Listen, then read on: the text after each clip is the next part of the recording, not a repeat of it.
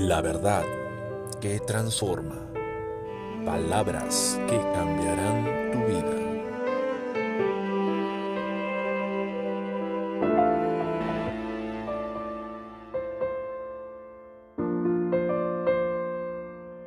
Muy buen día, Dios le bendiga. La Biblia dice en Malaquías 3, 16 y 17. Entonces los que temían a Jehová hablaron cada uno a su compañero, y Jehová escuchó y oyó, y fue escrito libro de memoria delante de él para los que temen a Jehová, y para los que piensan en su nombre, y serán para mí especial tesoro, ha dicho Jehová de los ejércitos, en el día que yo actúe, y los perdonaré como el hombre que perdona a su hijo que le sirve.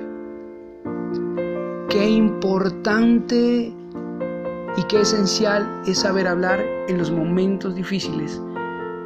Hoy vivimos un cristianismo en el cual no nos importa, no, no nos damos cuenta que a veces nuestras palabras pueden ofender, dañar y hasta matar a nuestros propios hermanos. Hablamos con facilidad, eh, chismes el uno del otro, los pastores, de los líderes, de los hermanos, nos criticamos y de verdad que no hay mucha diferencia entre los que no conocen a Cristo y los que lo conocemos o decimos conocerlo. El libro de Malaquías nos enseña algo maravilloso y es que Dios escucha y oye nuestras palabras. Puede que las cosas anden mal en la congregación, en tu iglesia, en el lugar donde buscas a Dios pero no es motivo para que hables palabras en contra de la voluntad de Dios, contrarias a lo que Cristo dijo, bendecid y no maldecid.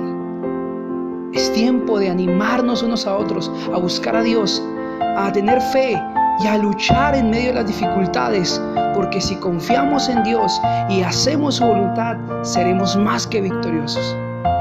Pero dejemos de criticarnos, de hablar mal unos de los otros, porque si no, cuando necesitemos la ayuda de Dios, no va a estar ahí para nosotros. Porque Él es fiel y justo, pero honra a los que le honran. Recuérdalo, es tiempo de empezar a bendecir, a hablar bien.